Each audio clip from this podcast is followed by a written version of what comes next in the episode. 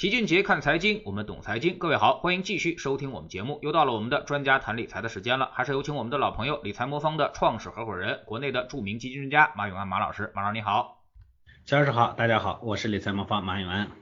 最近呢，这深交所发布了二零二零年的个人投资者状况调查报告啊，报告显示。公募基金的投资者占比呢是百分之六十七点一，和二零一九年相比呢，这个增长了百分之二十一点三啊，那么是近五年来的最高水平了。之前二零一八年中国城市家庭财富健康报告啊也提到过，大家的投资习惯是把百分之八十的资产都压在了房子上啊。马老师您怎么看？短短两年时间，投资者发生了这么大的转变，这是不是能反映出一个大趋势呢？还就是因为前两年的行情比较好，大家只是被行情吸引过来而已？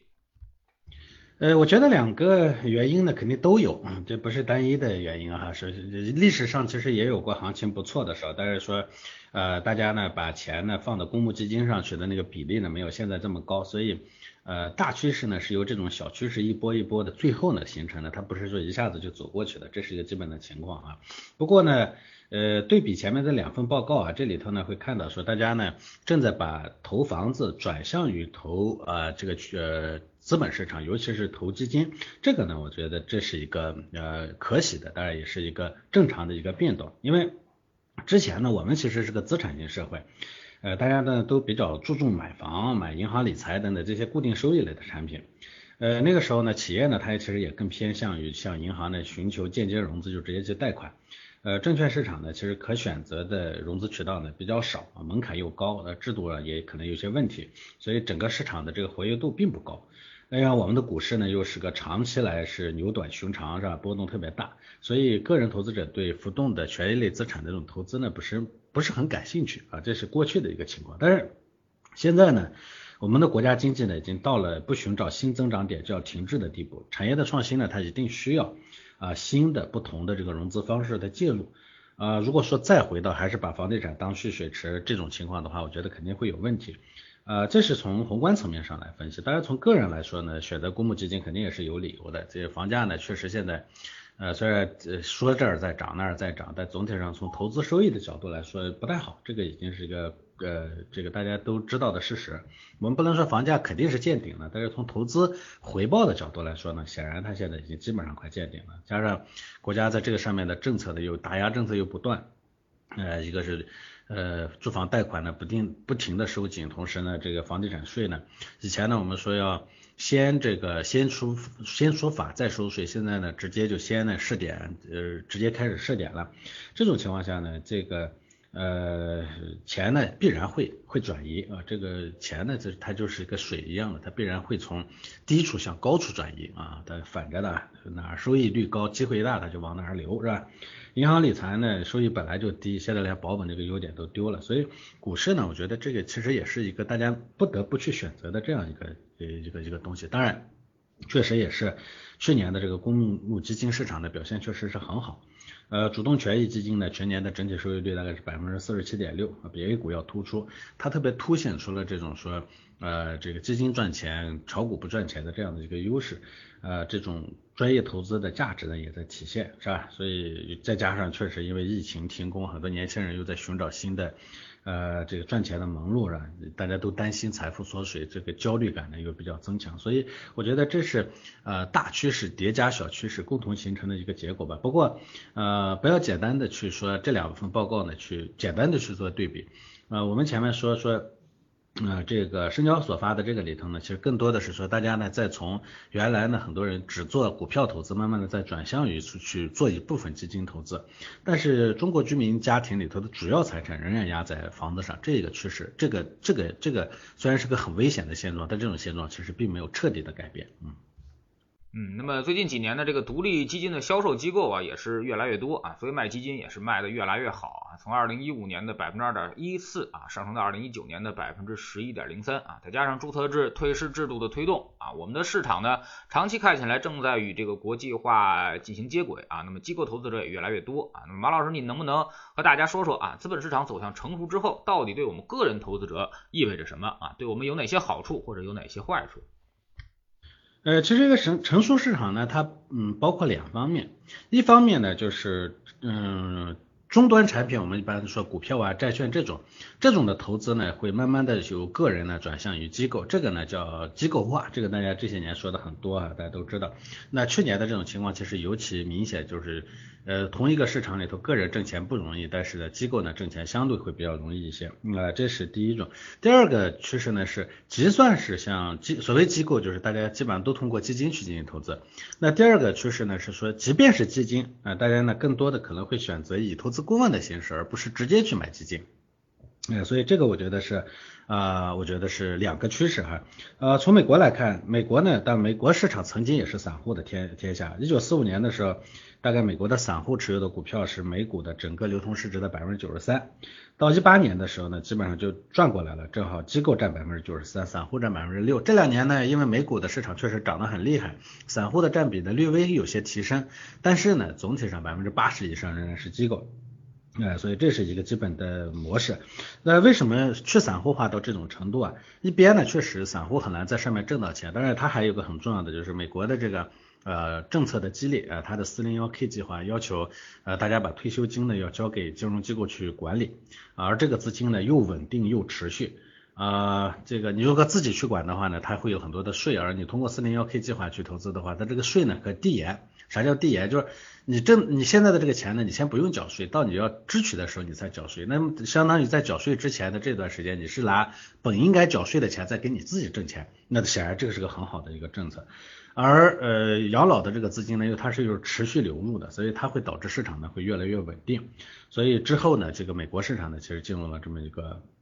过程，那么中国呢，其实现在呃，无论是上市制度还是机构化的过程也在推进。据我了解呢，其实我们的类似于四四零幺 K 的这种计划也在推动。啊，很很多企业的这个雇主计划呢也在推动，这是第一个方面。那么第二个方面呢，就是我前面讲到的，其实大家买基金呢也不简单的，呃不只是直接自己去买基金。美国呢大概有百分之八十左右的这个基金的销售呢是通过呃投资顾问机构呃投出去的，这就是崔老师前面提到的，说是这个独立三方的这种。呃，这种这种独立的基金销售机构，其实独立基金销售机构跟传统的销售机构之间最大的差异是，因为传统的销售机构它有已经有大量的存量的客户，所以呢，它其实基本上是一种简单粗暴的销基金的模式。嗯，大家会看到呢，今年其实呃去年啊，这个我们的银行呢，其实热衷于卖这个新发基金，卖的风生水起，对吧？呃，很多这个有有已经有存量客户的这些机构呢，包括像我们的。啊，天天基金啊，这些其实，在卖基金上也卖的特别的火。呃，天天基金我大概看了一下，它的存量就是它它的基金交易量除以它的存量大概是十四倍，这就相当于说它的呃它的客户在它那儿呢来来回回折腾的做了十四次交易。那么这种情况呢，其实它对客户来说是一种损伤，而没有这个呃天然大量流量的这种独立三方销售机构呢。他会珍惜他的每一个客户，他不会去这样做这样这个竭泽而渔的这种这种这种操作，所以呢，他反而对客户的这个利益呢会服务的更好。所以美国呢，最终呢在竞争机制下呢，导致形成了这样一个格局，就是说独立的三方理财机构啊是基金的主要的销售渠道，因为他一边呢销基金，他一边呢要这个服务他的客户，但服务不好的客户流失了，最终挣不到钱啊。所以我觉得这两个趋势在中国呢，其实都在。慢慢的体现出来。前一段时间，呃，基金协会公布了一份这个呃基独立呃各个基金销售机构的销售数据，我们会看到银行确实在里头占比还很高，但是呢，一些独立的三方销售机构呢，其实占比呢在在逐步上来。我们理财魔方其实也做的还不错，只是我们呢是通过多交易渠道交易的，所以我们的数据呢，嗯，体现不出来。但其实在很多机构里头都有我们的交易数呃交易金额，加起来我们其实也做的非常不错的啊。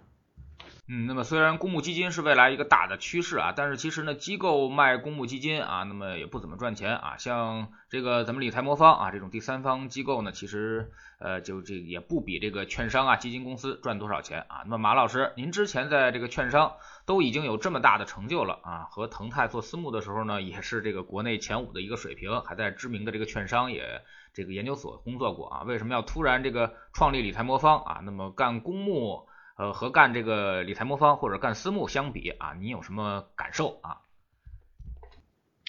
呃，我创立理财魔方的原因有两个，一个是基于大环境的分析，就是我猜测，我当时我做这个事情的时候呢，我当时有个基本的判断，我当时在一五年的时候有个公开的发言，啊也讲过说，我认为呢，老百姓最后的财富是无路可去的。那个时候呢，我有个基本的判断说，嗯，固收类的这种理财呢，会出现快速的崩塌式下滑。快速的下滑呢，就收益率会下滑，而崩塌呢，就我预期到可能后面各种暴雷事件呢会频发。很不幸的，这个事判断呢成为现实。那么这种情况下呢，我相信老百姓的钱呢，那就两种去向，要么你回到银行银行存款里头去，但是银行存款的收益率会持续下滑，就利息都会持续下滑。那么第二个呢，就是不得不去选择的一个呢，就是股票市场，而股票市场个人又很难挣到钱，所以他只能借助啊机构的力量呢进入股票市场去挣钱，这就是公募基金发展的一个大趋势。呃，对个人投资者来说呢，我觉得机会也在公募基金啊，既不是股市，也不是楼市，所以这是呃第一个原因。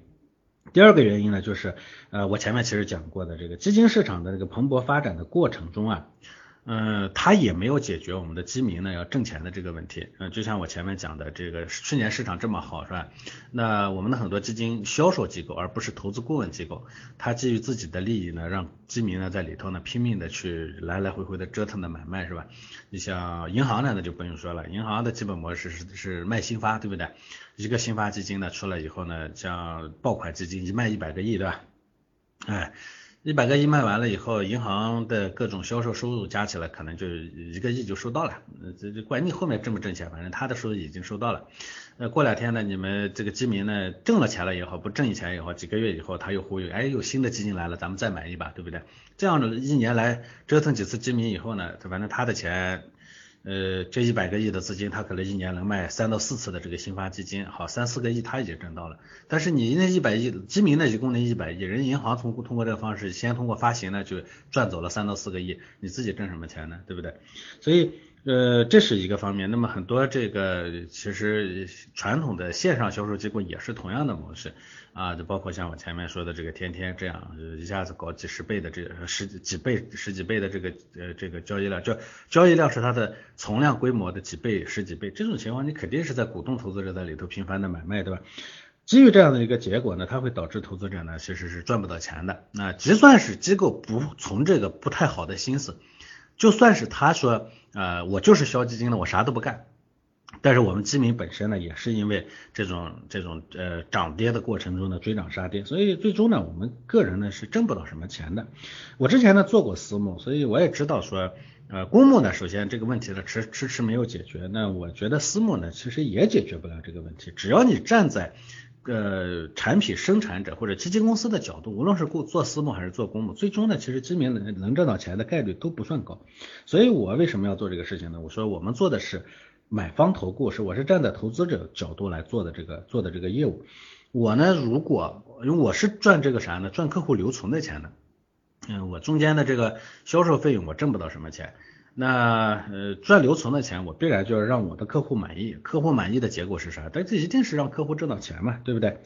呃，所以呢，这个这是我我要做这个事情的一个初心。那么，所以我我一直想说，理财魔方呢，它不是个销售机构，它是一个买方投资顾问，这是第一。第二呢，呃，我们也一直讲说，我们期望给我们的中产阶级服务，我们不特不是特别愿意去给。啊，不是说特意的去要给高净值人群服务，高净值人群呢，在这个世界上不不缺理财方式，有很多机构都盯着他们，对不对？他们不缺，但是我们中产阶级呢，就钱你说多嘛，又多不到人家私人银行来给你服务的程度，不多嘛，那也是一笔钱，对不对？我是我们的身家，呃，这个安身立命的本钱，对不对？这个东西呢又没有人管，那么这种情况下呢，我们希望呃满足服务这些人，但是我们又希望服务的效果好，但是他资金量又没那么大，怎么办？那当然，我只能用这个技术的手段，我用这个 A P P 和后面叠加的人工智能的手段。当时我是这么一个初心。其实做这个事情的时候，很多人说，哎，这个事情很难，你你肯定好心呃不赚好事，不不落好，对吧？确实很难，事实证明，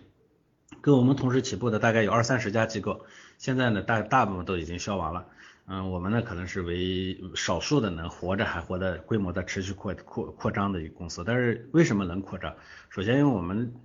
利益就是对的，我不以销售基金为目的，我是希望以投资者赚到钱为目的，啊，同时呢我也不着急，我们想缓慢的把这个业务呢要做好啊，我们的成本压的相对比较低，我们运营的效果做得越来越好，我们的投资者呢实际的盈利比率又高，这种情况下，我想这个事情呢才有未来，所以简单的讲。我觉得做私募自己能挣钱，啊，但是做私募呢，这个这个怎么说呢？就是你投资者未必能挣到钱啊，你如果去服务私人银行，投资者可能能挣到钱，但是大部分的人享受不到服务。我现在这个模式呢，是要给中产阶级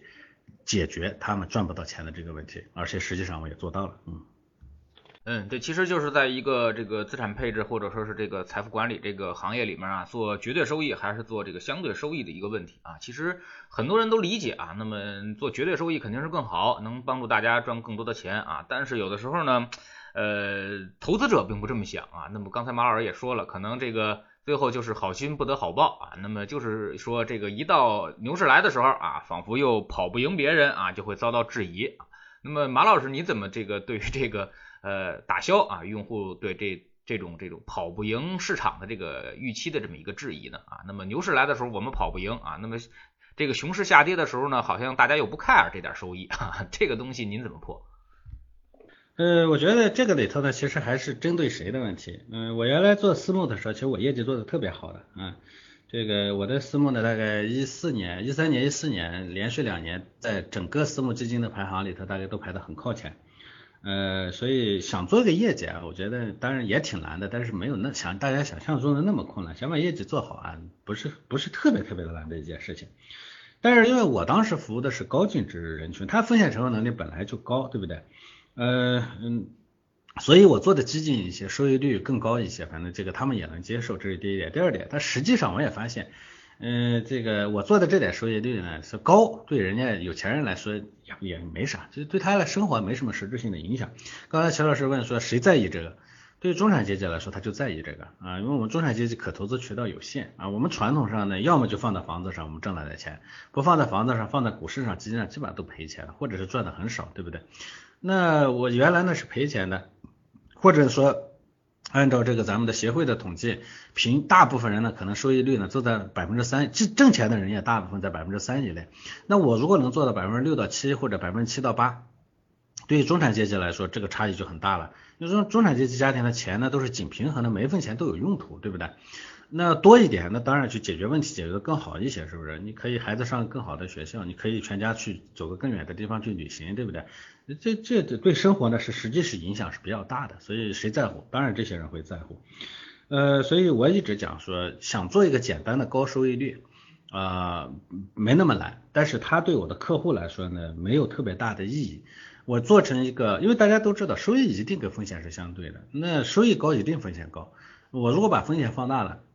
呃，我的收益呢肯定是比别人要满啊，这个是或者说起码我的收益不差，但是这样做它什么有什么价价值，对不对？你大部分的客户呢，呃，高净值人群挣到这个钱没有意义，中产阶级呢，你如果把风险放的特别大，因为他的钱是有用的，他承担不了那么高的风险，所以他就不停的在里头被割韭菜是吧？紧张了跑出去，然后别人冲冲动的时候就就进来，对不对？你赚不到钱，这这不光是没有替中产阶级服务好，反而变成了中产中产阶级财富消失的一个一个一个一个渠道，一个失血失血的伤口了，对不对？所以我会坚持做啊，相对低风险、确定确定性风险的这种，收益率不高，不要太高。我也一直讲说，你这个高了，我们的投资者就挣不到这个钱。我们通过理财能挣到的钱，它的收益率一定是有限的。这个社会你想想吧，如果我借助一个工具，有一个中产阶级收益率，我就一年能百分之十五、二十、三十、四十的，那我还工作干嘛呀？对不对？这个社会它就它就有问题了，所以它必然是是不会特别高。但是我们有权利挣的比银行存款高，这个我觉得是应该的。对不对？我们都有一定的风险承受能力，我们资金量不大不小，对不对？这种情况下，我们原本就应该挣到比银行存款要高高一些的钱。但是你说我想一夜暴富，那也不可能，对不对？所以事实证明呢，我们这种策略它是对的。嗯，我当时做这个事情的时候，我说你不理解就不理解，总会有人理解。只要有人理解，我就能帮助那些理解了的人啊，是吧？能帮助一个人是一个人。但实际上我们下做下来发现，我们的客户理解度还挺高的。我们理财魔方现在可能。呃，客户数量是行业里头做这个的客户数量最多的公司之一了。呃，那所以我的数据呢，也不能说是说就那么几个客户，我小范围的数据，我们现在也是大规模的客户数据。呃，虽然我的收益率不会特别高，但是我百分之九十八点四五的用户是赚钱的，对不对？嗯，总比说支付宝的这个报告里头百分之七十的用户拿不到三个月都亏损的，这这这这比这个好的太多了，对不对？呃，所以我也讲说，我不是很在意客户短期里头的误解。我也不太不是特别在意，而且我也认为说大家短期里头看收益高的东西动心那是可以理解的。我但是我一般遇到这个问题的时候，我都跟客户讲，我说是那个收益率很高，你敢把你家里的主要钱投进去吗？啊，客户一般都不敢。你不砍，你这个收益就跟你有啥关系，对不对？咱们挣钱是为了挣钱是为了挣收益，收益等于你投进去的资金乘以收益率，收益率多高，你投进去的资金少，咱且不说你在里头还会追涨杀跌，就算你不追追涨杀跌，你不敢投很多的钱进去，投一点点钱赚个百分之百、百分之两百又怎么样呢？对不对？但是如果你的钱呢，把主要的钱放进去了，你挣个百分之八、百分之九、百分之十，那已经很好了，对不对？一百万的里头你抽一万去挣个百分之百，它有一万。一百万里头，你要是全都放进去了，挣百分之十，它也是十万。你说十万香还是一万香？这个东西现在显然不用说。所以我们的客户盈利率很高，我们的客户留存率也很高啊。我们的盈利比率是九十八点四五，这个我说了。我们的留存率呢百分之九十，百分之九十的客户还要跟着跟着我走。所以回过头来我回答您的问题，这问题我怎么去解决？我觉得。呃，一个好的业务模式，它慢慢一定会体现出它的它的价值来。所以我们这种模式，我说了，它需要时间，需要慢慢的去实践。就像一个医好的医生，他是通过时间检验出来的，他不是说，哎，我这个，我我告诉你，我药到病除，哎，我百分之百胜率，你吃个我的药就就就能好，那叫什么？那不是好大夫，那是打打把式卖艺的，卖大力丸的，对不对？所以这种情况下呢，我觉得我不怕客户不理解，而且我们实际上证明客户也很理解，我们客户粘性非常非常好。嗯，那么最后呢，我们也说一下这个理财魔方啊，好像最近调仓了啊，那么释放出了一个调仓的信号。那么马老师说说这次调仓吧啊，你们调仓的方向是什么？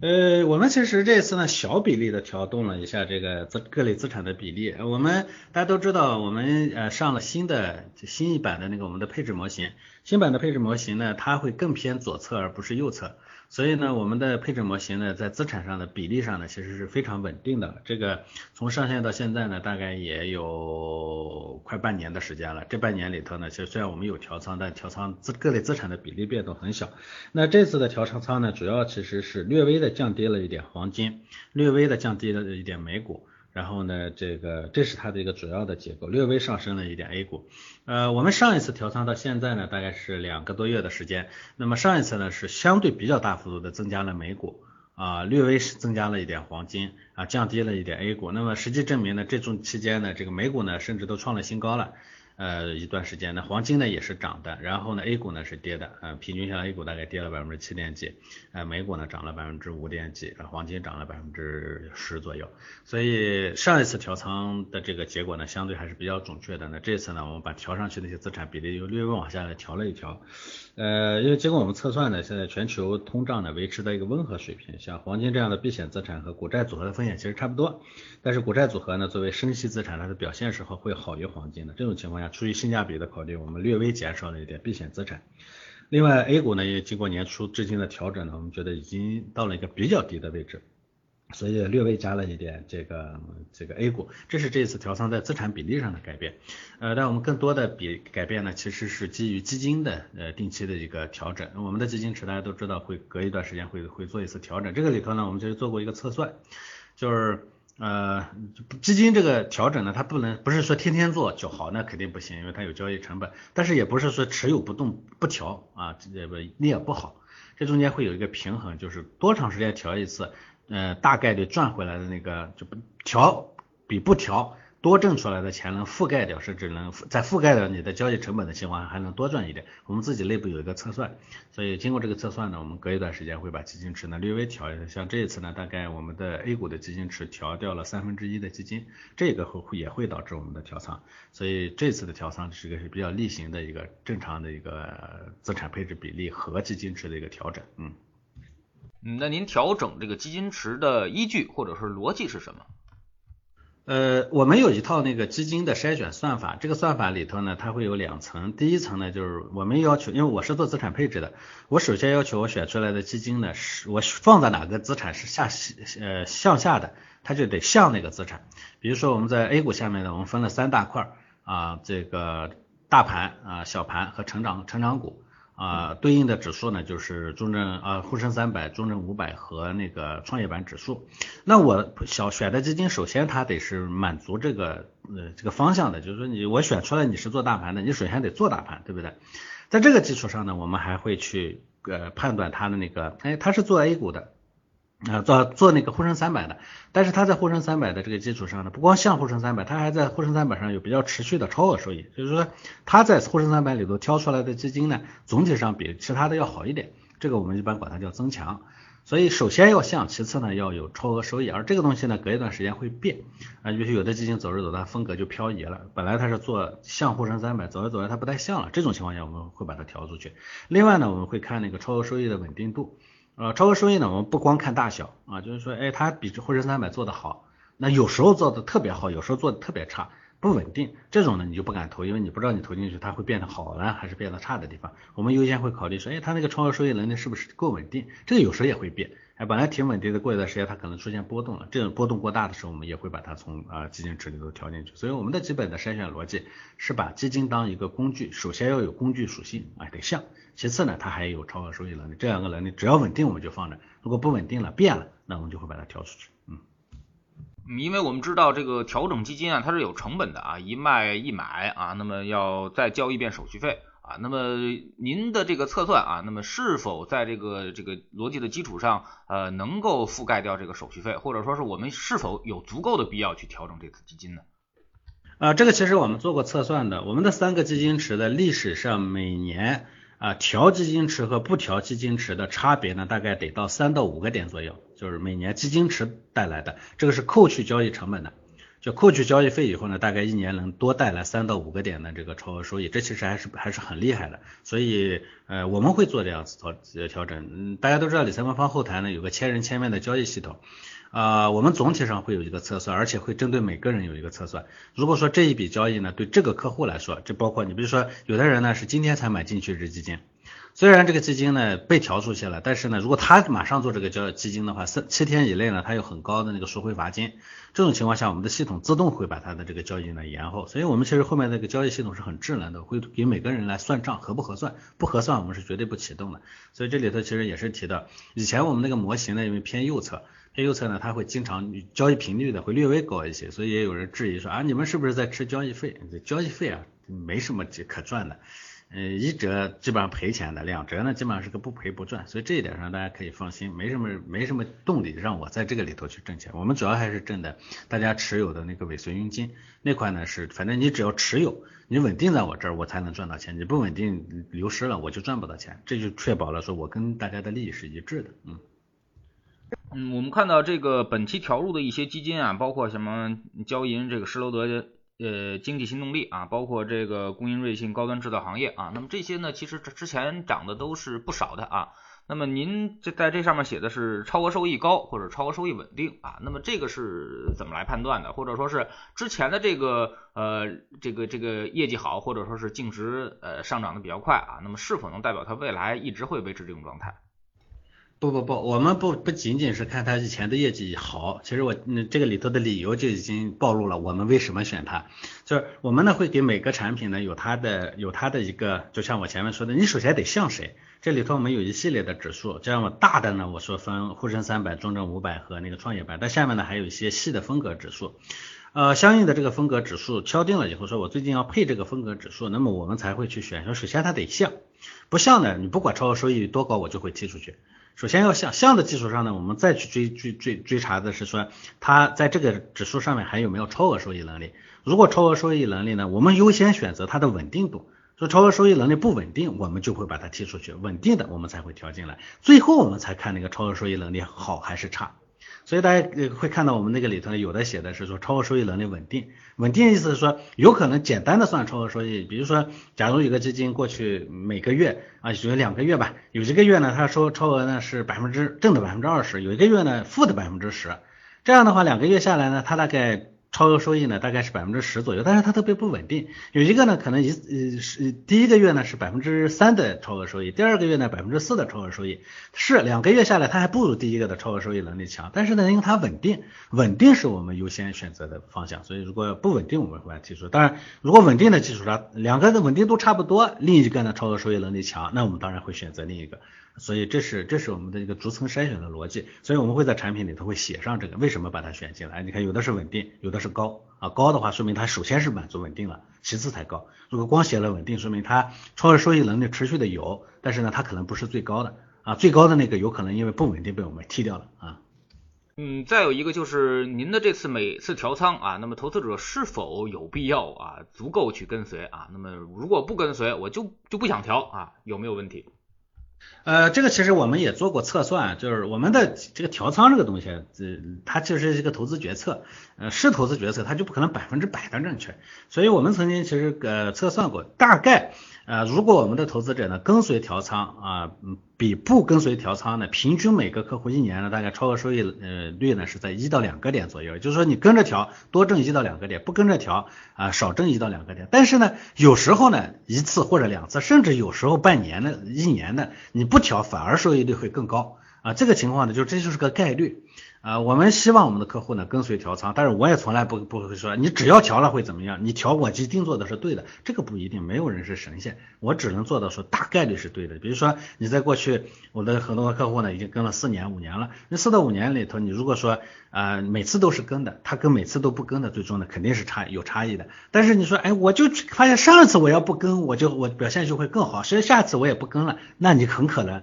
是因为它是个呃跟呢好和是个大概率事件，不跟好呢是个小概率事件。你不当然小概率事件也会发生，发生了你说你看我这一次发发现我不跟好，下次我也不跟了，哎对不起，下次很可能你就会遇到不跟啊不不如这个跟的这种情况啊，所以这个理财投资啊大家一定要理解，它是个概率事件。我们很多人呢对概率没有概念，总是看一次一次的这个操作，说你看上一次他做的不对，我下次就不听。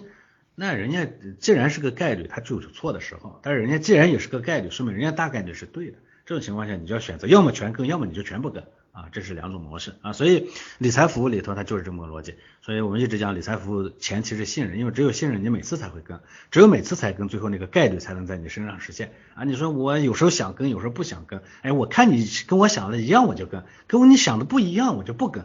那对不起，你想的都跟你一样，你才做，你为什么不自己做呢？对不对？所以这些逻辑上它显然就错了，对吧？